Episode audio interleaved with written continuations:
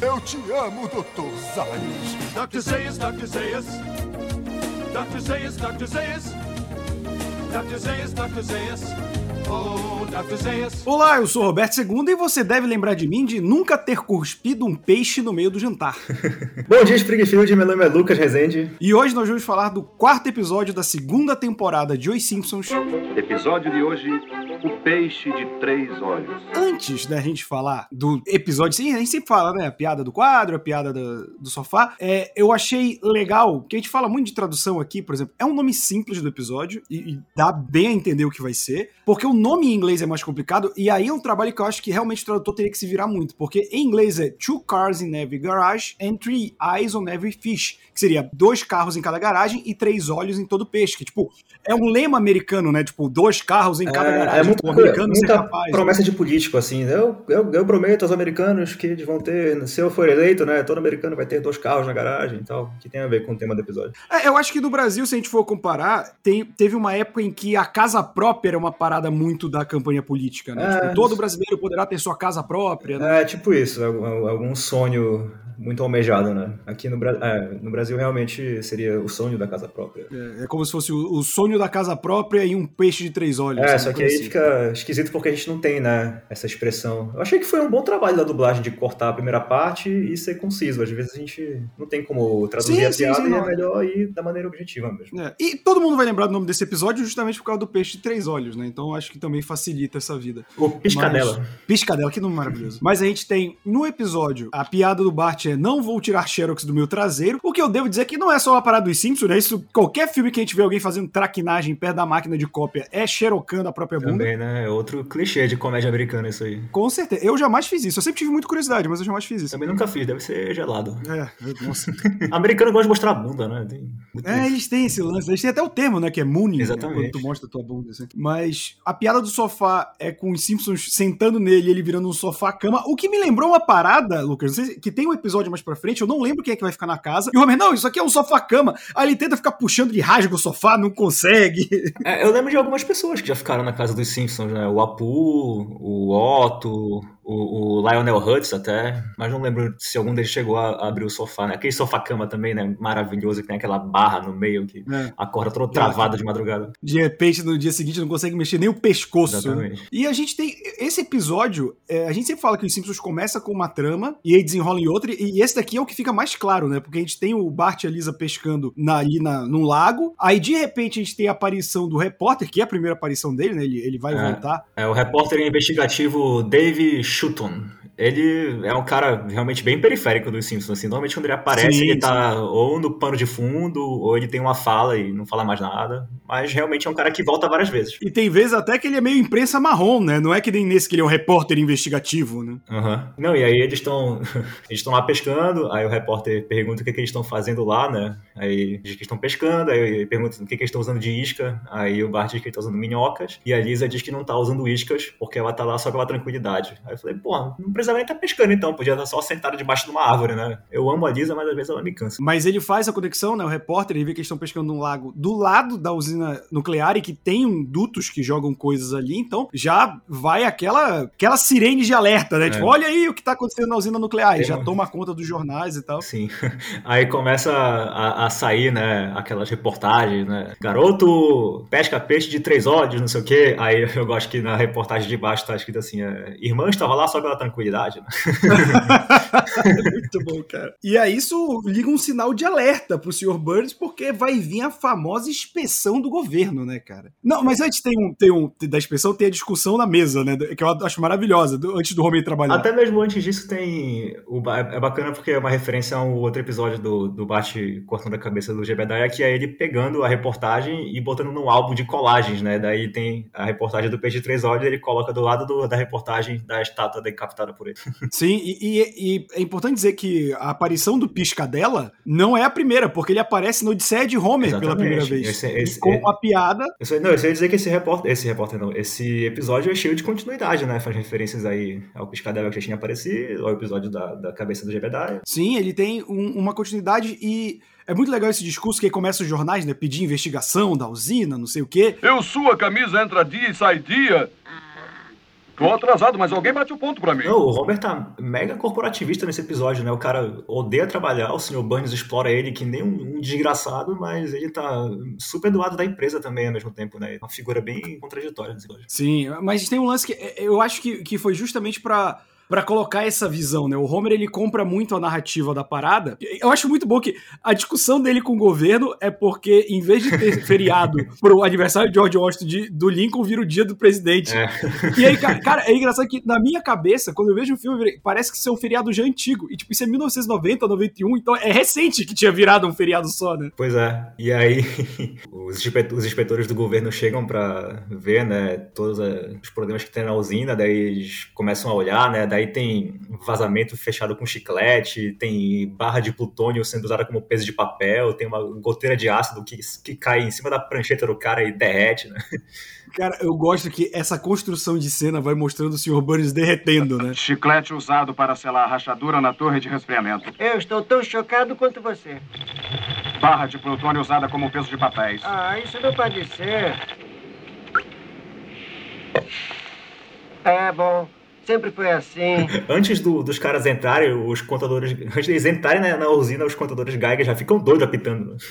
Mano, mas isso é radiação normal de qualquer lugar que tenha manutenção correta, como parques ou É escolas. engraçado porque aí o Sr. Burns tenta subornar, né, o, o inspetor principal lá com uma montanha de dinheiro pra ele não ter que pagar 56 milhões de dólares em multas, né? A usina tá toda largada às traças, cheia de irregularidades, mas o cara se recusa, né? E é aquela montanha de dinheiro, né, em cima da mesa. E outro dia eu tava ouvindo o podcast do Conan O'Brien e ele foi roteirista dos Simpsons entre 91 e 93. E ele diz que, enquanto ele tava lá, ele sempre tentava enfiar o Sr. Burns em todos os roteiros, porque ele, ele era o personagem mais divertido de se pensar em coisas pra fazer, porque ele é tão rico que ele pode fazer o que ele quiser.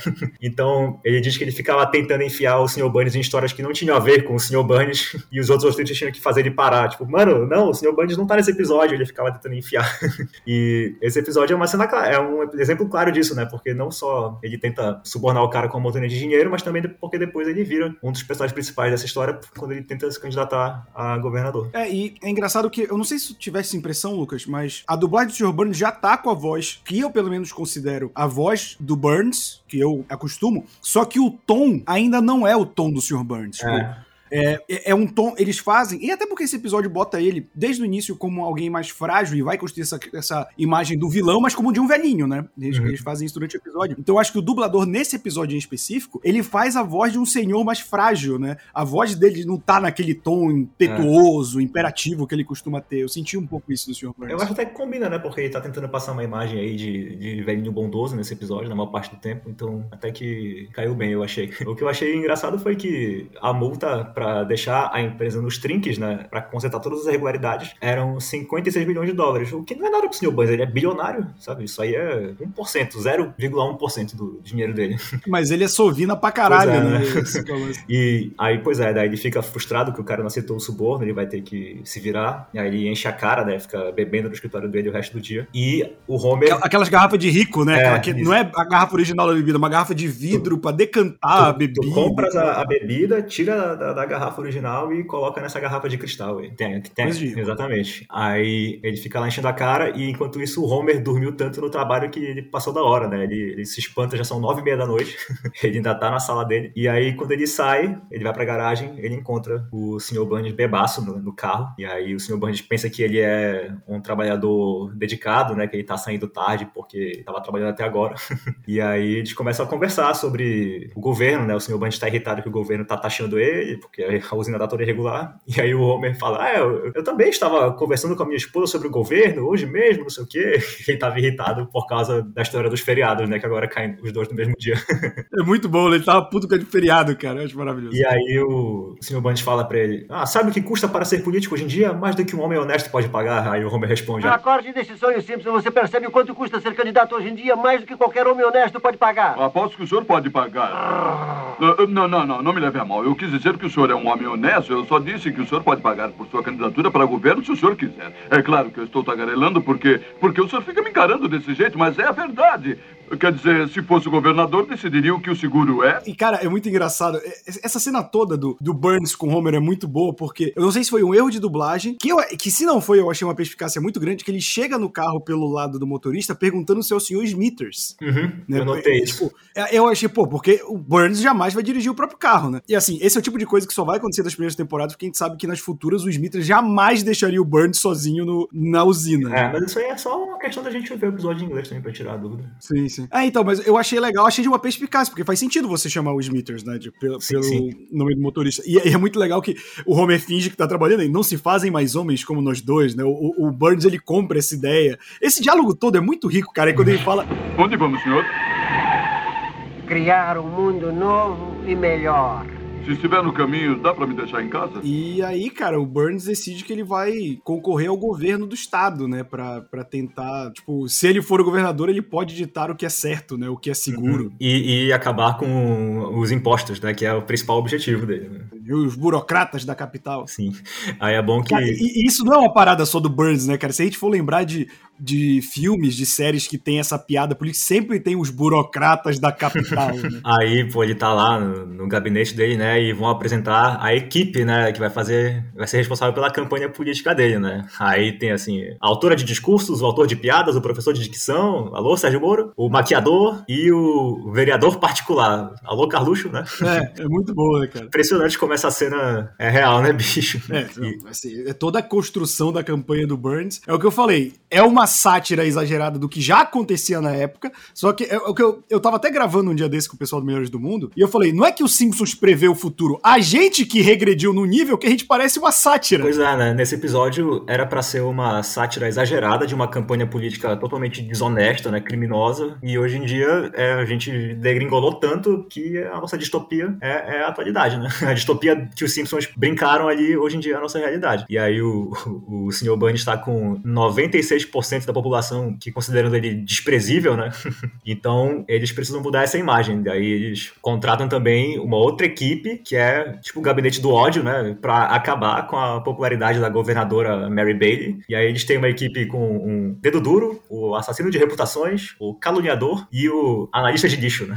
É, Ou seja, é muito- né? Não, isso era uma parada comum, né? Você revirar o lixo da pessoa pra Sim. encontrar documento, boleto e que pudesse incriminar. Sim, e aí é aquela campanha baixaria, né? Focada em sujar a imagem do adversário e mentir a respeito da própria imagem, né? que é pra transformar o Sr. Bunny num cara, num herói. É, é- é muito bom, assim. E aí você começa uma campanha, aquilo que a gente falou, né? A Marge tá do lado da Mary Bailey, que é a atual governadora, e ela é bem amada, né? Pelo que vai construído nesse episódio. Ela vai aparecer em, em outros episódios também, mas bem pouco. E o Homer tá do lado do Sr. Burns, porque o Homer é burro e porque ele sabe que se ele, ele vai ter a vida feito um inferno se o Burns não ganhar, né? Sim, e eu acho que ele também pensa que é do interesse dele, né? Já que ele trabalha pro Sr. Bunny, né? Se o Sr. Foi eleito, vai melhorar a vida dele de algum jeito. Que não é verdade. Não, né? e, e- e isso, assim, se aplica muito aos Estados Unidos da época e um pouco mais ao Bra- Brasil hoje, embora eu ainda possa apontar certas coisas diferentes, que é o americano médio, ele realmente acha que o governo é uma instituição inimiga. É a base do país, né? Você pode se armar caso o governo fique contra você. Então, quando vem um cara falar, ah, os burocratas, ah, o, o pequeno empresário, não sei o que, os caras ficam, não, o governo está acabando com o povo. Eles compram muito essa É, narrativa. e cara. essa narrativa resulta na galera invadindo o Capitólio, né? Quando as coisas Eu acho, eu acho que nem os Simpsons previram isso, né? É, não, não deu tempo.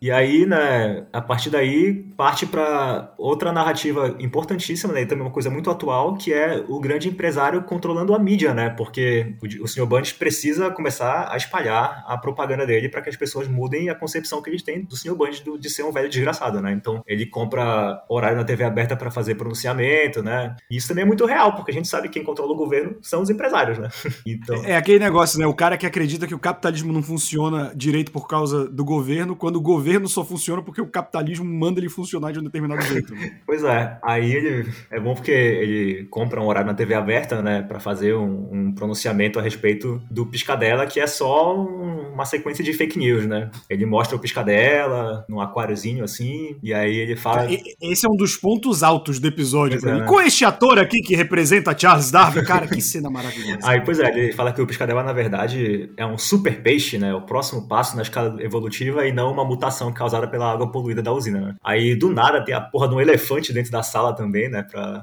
ilustrar, ah, se eles vissem esse animal com essa tromba, iam achar que era uma mutação. E, cara, tem, tem muitos detalhes aí, muita, muitos, muitas sutilezas sobre propaganda mesmo, política, mani- manipulação de massas, porque o, o pronunciamento mostra o senhor Bundes com a mão no peito, olhando pra bandeira do Estado, que não é a bandeira de nenhum dos Estados americanos, aliás. Enfim, ele tá, de novo, né, apelando para essa necessidade de existir um, um salvador da pátria que sempre engana a população. E é bom porque antes do pronunciamento, né, o senhor Bundes não sabe, o senhor Bundes não sabe que já tá no ar, e aí ele fala assim, né, quando esse pronunciamento político pago terminar, cada João ninguém dessa porcaria de Estado vai estar comendo nas minhas mãos, né? E todo mundo fica horrorizado que ele falou isso, só que quando ele termina, a galera já comprou a ideia dele, né? O Mo fala assim, é, o governo tem que parar de pegar no pé dele, o Barney acredita na história do super peixe, o vovô diz que o Sr. Burns é exatamente o que o país precisa, né?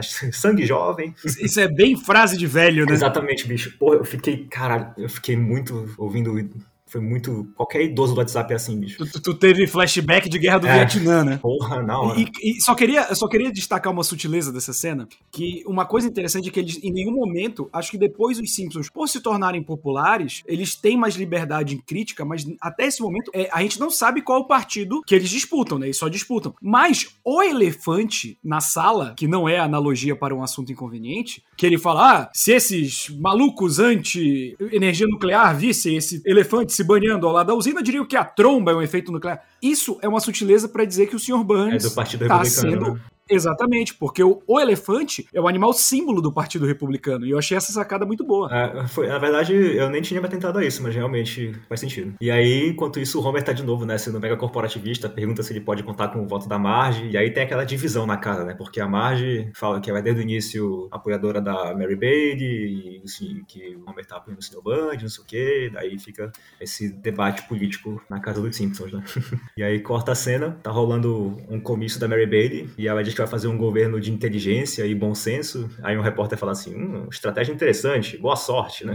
E aí, no começo do Sr. Bunge, ele só grita assim: os, os impostos estão altos demais. Aí a galera, é. Sem proposta, sem proposta nenhuma, né? Totalmente apelativo. É o- assim. é- não, e, e o, os Simpsons, ele, brinca muito com políticos sem, sem propósito, né? Eu lembro que tem uma da Casa das Árvores do- dos Horrores, que é quando o Kang e o Kodo se divorciam de Bill Clinton e do cara que concorreu com ele no segundo mandato. E aí, acho que... Não foi o Al Gore? é o- não, o Al Gore era vice do Clinton. Ah, é verdade. Aí foi, ele concorreu com o Bush. É, ele, ele se disfarça de Clinton, que era o, o presidente vigente, e eu não lembro agora qual o candidato republicano que foi no segundo mandato do Clinton. E aí ele tá lá dando discurso, aí ele fala, aborto para todas. Aí, tipo, metade vai, metade aplaude. Ele, é, aborto pra ninguém. Aí metade aplaude, metade vai. Ele, é, aborto para alguns e bandeirinhas patriotas para outros. Aí todo mundo, é, sabe? Muito bom, cara. É, Exatamente. Ah, tem várias, né? Tem, tem, tem aquela. Do episódio que o elefante do Bart. Que o Bart tem um elefante, né? Daí ele invade a sede do Partido Republicano e tá dizendo assim: ah, nós não sabemos governar, não sei o quê. Aí entra na sede do Partido Democrata. Aí, ah, nós somos incompetentes. Ele tem, ele tem esses pequenos lances, mas é, é interessante que a gente vai vendo a construção de um ser odioso em uma parada nas pesquisas, e aí, pô, tem um milhão de referências a Cidadão Kane nesse episódio também, né? Esse discurso do Burns é totalmente Cidadão Kane. E é uma questão de, justamente, o Cidadão Kane também é sobre você conseguir manipular as coisas através da mídia, né? Sim. E, e, cara, assim, o, o Sr. Burns, ele é porque, tipo, ele é um ser muito detestável, né? Tipo, a gente gosta do Sr. Burns porque é um desenho, mas, cara, ele é muito. de- que ser humano deplorável. né? Senhor Burns é o diabo. É, isso tem uma coisa que bilionário odeia, né? É pagar imposto, né?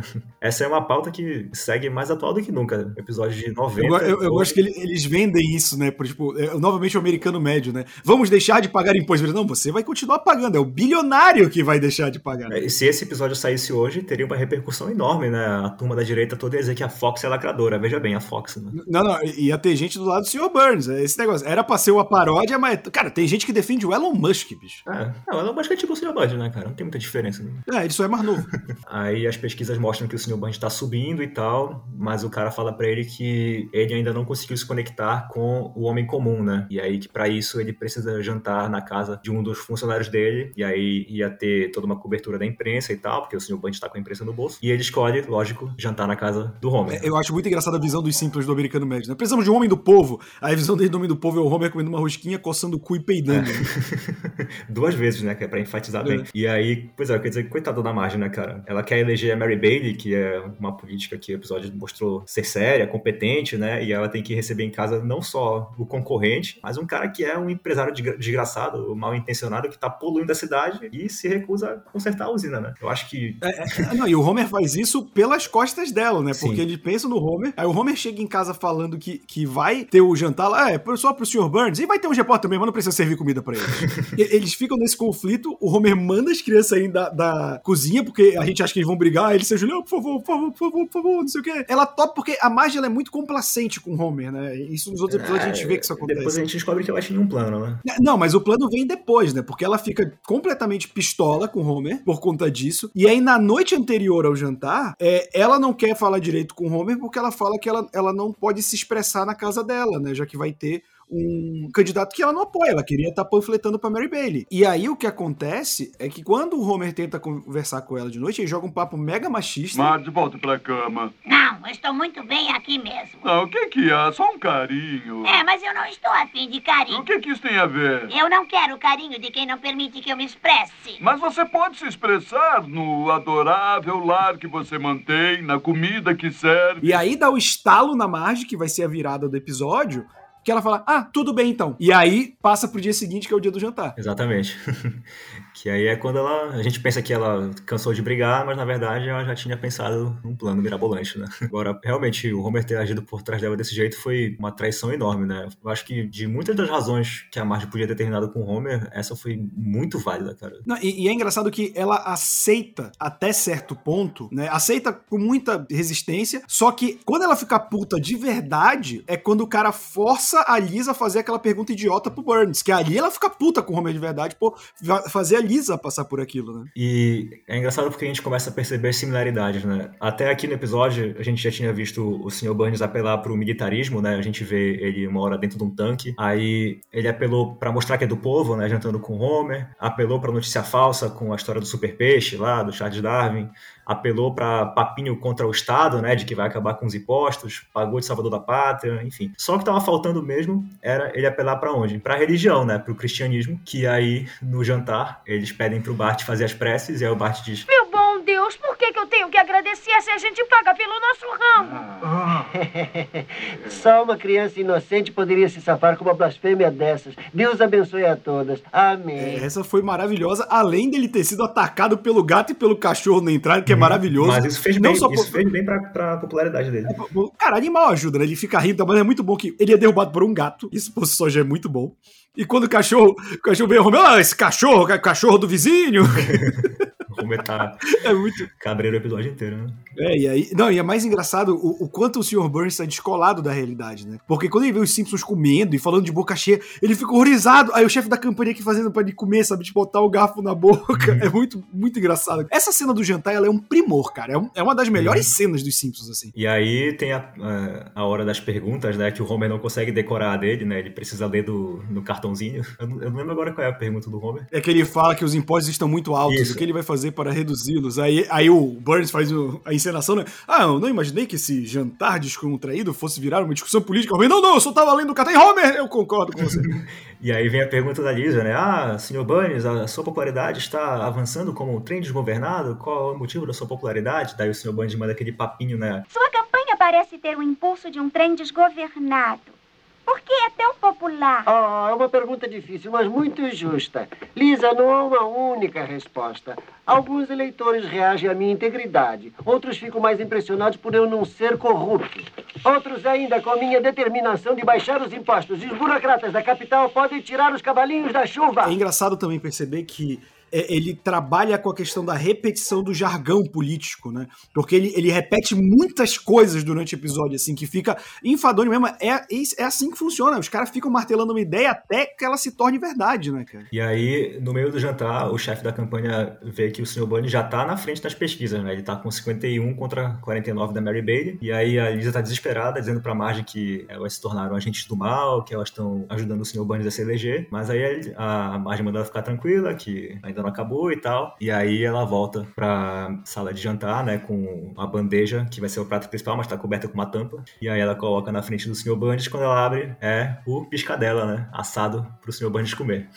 Aquilo ali é mais contaminado do que Chernobyl, né? Pô, não, e cara, que, que coisa maravilhosa, assim. Eu acho que foi uma das maiores sagacidades da Marge. Em to- 30 anos de Simpsons, essa foi uma, uma das mais inteligentes, assim. É, não, até o roteiro é inteligente, né? Porque como a gente já conhece a fórmula, né? Que é sempre um, um pequeno evento que desencadeia na verdadeira, trama do episódio. Então a gente pensou que a gente não ia mais ver o Piscadela, né? A gente pensou que ele era só mesmo a faísca que deu início ao episódio. Mas não, dessa vez eles reaproveitaram e, e colocaram no momento chave, né? Momento de virada do episódio. Então realmente é uma solução muito inteligente. Não é uma coisa que eles tiraram do nada, né? Foi realmente uma coisa que tinha sido apresentada no início do episódio. E- é, o- e é assim, o peixe de Chekhov. É, é muito bom. Mas, mas eu acho engraçado que, óbvio que é porque é um desenho, você tem que representar o peixe para as pessoas identificarem. Mas caralho, comer um peixe daquele jeito, sabe? Não parece que tá cozinhado direito. Aí a Marge serve a cabeça do peixe, bicho. Porra, cabeça de peixe, maluco. Eu fiquei até admirado que o Sr. Bunny chegou a botar um pedaço na boca, bicho, porque eu não ia ter essa coragem, não. Mesmo que não fosse um peixe de É. três olhos, o cara me serve um peixe daquele com a mesma cor que foi pescado. a cabeça, e virar, minha senhora, por favor. Pois né? é, né? Daí ele logo cospe pra longe, daí acaba com a campanha dele, né? E aí é engraçado porque exatamente isso. Eu achei um, um final otimista, né? Porque uma boa equipe de campanha poderia ter inventado mil mentiras pra justificar, né? O, o Sr. Bunch ter cuspido o peixe. Podia dizer que tava podre, podia dizer que tava cru, mal cozinhado, né? Sei lá, qualquer coisa. E aí veiculava isso com o Bunch pagando jornais e os canais de TV e pronto, né? A galera voltava a votar nele com certeza. Mas eu gostei do, do repórter. Ei, pega a manchete de manhã. Birds não engole a própria história. Muito boa, né? Mas eu queria dizer, a, a galera acreditou naquela encenação ridícula do começo do episódio, né? Do, do Charles Darwin lá, eles não iam acreditar nisso. Mais hoje em dia, com internet, grupo de Telegram. O Burns fica puto, começa, começa a quebrar as coisas, né, na casa dos Simpsons. Aí quando ele não consegue quebrar, ele pede pro, pro Smithers derrubar. É muito bom, né? Smithers, vira essa mesa pra mim. Eu só ia dizer que isso das- da, da equipe poder ter convencido as pessoas de qualquer motivo pro Sr. Bud não ter comido o peixe não é muito diferente daquele conceito do duplo pensar do 1984 do George Orwell, né? Que existe o Ministério da Verdade, que revisiona fatos históricos todos os dias para que eles sempre estejam de acordo com o discurso do governo e faz com que as pessoas consigam acreditar em informações conflitantes sem, me- sem nem mesmo questionar, né? Então eles dizem: o país sempre esteve em guerra com a Eurásia, mas no dia anterior era o país sempre esteve em guerra com a Lestásia, mas as pessoas nunca questionam, né? Elas sempre acreditam no, no Ministério da Verdade porque o governo já tem eles na palma da mão. E é a mesma coisa isso aí, cara. Eles podiam ter inventado qualquer coisa, usado a mídia pra manipular e o povo teria engolido. Assim, quando tá pra terminar o episódio, né, que o, o Burns tá puto e tal, que ele vira pro Homer e fala que ele vai dedicar o resto da vida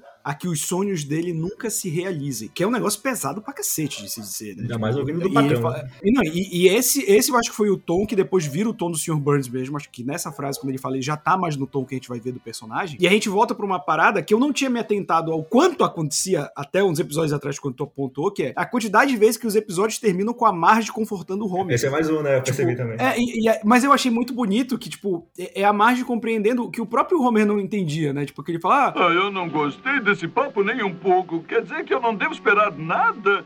Marge, faça melhorar, por favor. Você pode fazer isso, não? Homer, quando o maior sonho de um homem inclui repetir a sobremesa, um carinho ocasional e dormir até meio-dia nos finais de semana, ninguém consegue destruí-lo. É uma mensagem otimista, além da, da questão da destruição da campanha política mentirosa, do tipo, cara, a gente não precisa de muito pra ser feliz, sabe? E, e eu acho isso uma mensagem positiva. Não tô glamorizando o sofrimento aqui, gente, não quero que entenda dessa maneira, mas é, em teoria os Simpsons têm um teto, tem comida na mesa, não falta, e ele, os filhos estão na escola, então, tipo, às vezes a gente pensa que a vida é muito mais do que isso, e não é, né? Tipo, você tem tudo o que você precisa. Sim, e tanto que quando ela fala isso pro Homer, ele muda de humor na hora, né? Ele fica feliz, ele abraça ela, agradece mais uma vez, e aí o episódio termina nessa nota positiva de novo. Agora, é um episódio com tantas similaridades com a nossa realidade que é até difícil rir da sátira, né? Porque eles poderiam ter feito de maneira exagerada pra época, como a gente disse, mas hoje em dia a política perdeu tanto controle, principalmente por causa da internet, que essas técnicas maldosas de campanha que o senhor Burns usa são o padrão hoje em dia, praticamente. É o tipo de discurso discurso inflamado que a gente via nas campanhas do Trump, do Bolsonaro, e com o mesmo tipo de apelo. Então, bizarro com a frente do tempo esse episódio é, e triste também, né? Assim, é outro episódio maravilhoso, mas deixa esse sentimento amargo da gente saber que tá vivendo numa realidade que há 30 anos, quando esse episódio foi ao ar, era considerada uma distopia, né? e com um desfecho que é até otimista demais para nossa atualidade, né? Porque o Sr. Bundy poderia ter facilmente ser eleito mesmo assim. E esse episódio, ele tem algumas curiosidades, Lucas, curiosidades até do mundo real, né? não só do desenho, que é, por exemplo, em 2011, em Córdoba, na Argentina, os pescadores acharam um peixe de três olhos que ficava num lago do lado de uma usina nuclear. Olha aí, Simpsons Então, tipo, vez, né? Prevendo o futuro. Exatamente, cara. Tipo, essa realmente foi prever o futuro, porque essa é uma situação que claramente não era uma sátira, era só, tipo, pra desencadear a trama. E aconteceu no mundo real, né? E também, esse episódio, ele era pra ser o primeiro da segunda temporada. Só que aconteceu, no intervalo da primeira pra segunda temporada, aconteceu o que eles chamam de Bart Mania, né? Que é quando o Bart explodiu de fazer propaganda do Butterfinger, de aparecer em um milhão de programas e de comerciais e tudo. Eles mudaram porque falaram, cara, tem que ser um episódio centrado no Bart, o primeiro da segunda temporada. E virou o que a gente falou já do Bart, tira, Bart Gets an F, né? Que é o, o Bart tira um zero. E até agora não teve outro, né? Exatamente. E, e os produtores falam que eles consideram esse o primeiro episódio centrado num, num personagem secundário. Né? Tem um debate que eles falam: ah, será que o do Krusty não era? Ele fala: não, mas esse do Burns é um, é um episódio sobre o É, o Burns. Burns acho que tem mais tempo de tela do que todo mundo. Sim, os Simpsons são, eles são os coadjuvantes, né, dessa, dessa história, assim. E é legal ver que já na segunda temporada você faz esse tipo de experimentação, né? É. Por exemplo, eu fiquei muito curioso quando eu vi o episódio que o Sr. Burns fica cantando, né, aquela música bêbado até ir pro carro. Ei, pode me dar um centavo, não sei o que e tal. Eu falei, puta, cara, isso tem cara de ser uma música é, conhecida, ou pelo menos importante. Sim, sim. E eu fui ele pesquisar. fala, ele fala um vintém, na verdade. um vintém, né? E a gente tá falando de uma música que se chama Gloomy Sunday, né? E, ou, se você preferir, e se toda a minha pluralidade permitir também de falar no original, que é húngaro, Ok, vamos lá. a canção Zomuru Varsanap, que é tida como a canção do suicida, né? Eita. Então é uma canção que os caras cantam quando já estão pensando em tirar a vida. Ok, né? É aquele exagero do bilionário, né? Boa, Tipo, ah, descobriu minhas falcatruas, né? E vai Exatamente. cantando a O música cara do suicídio. Precisa pagar 53 milhões de dólares pra consertar a usina dele, que é uma micharia, troco de pão pra ele, e o cara tá pensando em se matar. Essa era uma, uma curiosidade que eu fiquei até bem. O cara achei meio pesado, né? Mas Sim. ah, também é importante trazer, porque eu fiquei meio tipo. Hum, É, é pesado, mas certamente só gente que nem a gente pra ir atrás dessa referência pra entender o quão pesada Sim. ela é também, né? sim, sim, sim. O que eu gosto desse episódio também é que muitas vezes a gente fala sobre o. o- ah, esse episódio é mais linear, esse episódio é mais linear. Esse é um episódio bem linear, depois da, da reviravolta do peixe pra campanha de governador, né? Que a gente sempre fala que é o estopim da. Os primeiros cinco minutos dos Simpsons sempre são assim. Mas é um excelente episódio, cara. Que episódio bom. Uhum. sabe? Eu fiquei impressionado com a qualidade desse episódio. Em animação, em dublagem, a dublagem tá muito bem nesse episódio, na trama, na reviravolta. Era um dos episódios que eu achava que era da primeira temporada. Eu via muito esse episódio no SBT também. Então, tipo, eu fiquei impressionado com ele é da segunda. Eu, eu associava ele à primeira temporada na minha cabeça. Deve ser por causa da Odisseia de Homer, né? Que o, o peixe aparece rapidinho de repente. Né, E porque o Bart, ele aparece pouco, mas esse Bart, ele tá mais carioca do que o Bart do primeiro episódio, por exemplo. É, ele tá um pouquinho. Ele, ele chama o, o repórter de. Ô, do chapelão, né? Sei, qual é o seu nome, filho? Eu sou o Bart e você aí, o chapelão. Sou David Shepton, eu sou um repórter investigador que passa muito tempo na estrada e ah, devo dizer que no meu tempo não se falava assim com os mais velhos. Agora a gente tá na era de aquário. E com isso a gente encerra mais um Eu Te Amo, Dr. Zayas, com um excelente episódio e um pouco triste pela similaridade com a nossa realidade, né, Lucas? Exatamente. Espero que semana que vem tenhamos um episódio um pouco mais distante da nossa realidade pra gente ver se a gente consegue se descolar um pouco, né? E lembrando que se você quiser escutar o Eu Te Amo, Dr. Zayas, é só você ir em qualquer agregador de podcast, no Spotify ou no Deezer. Até semana que vem. É isso aí, pessoal. Até lá. Fui!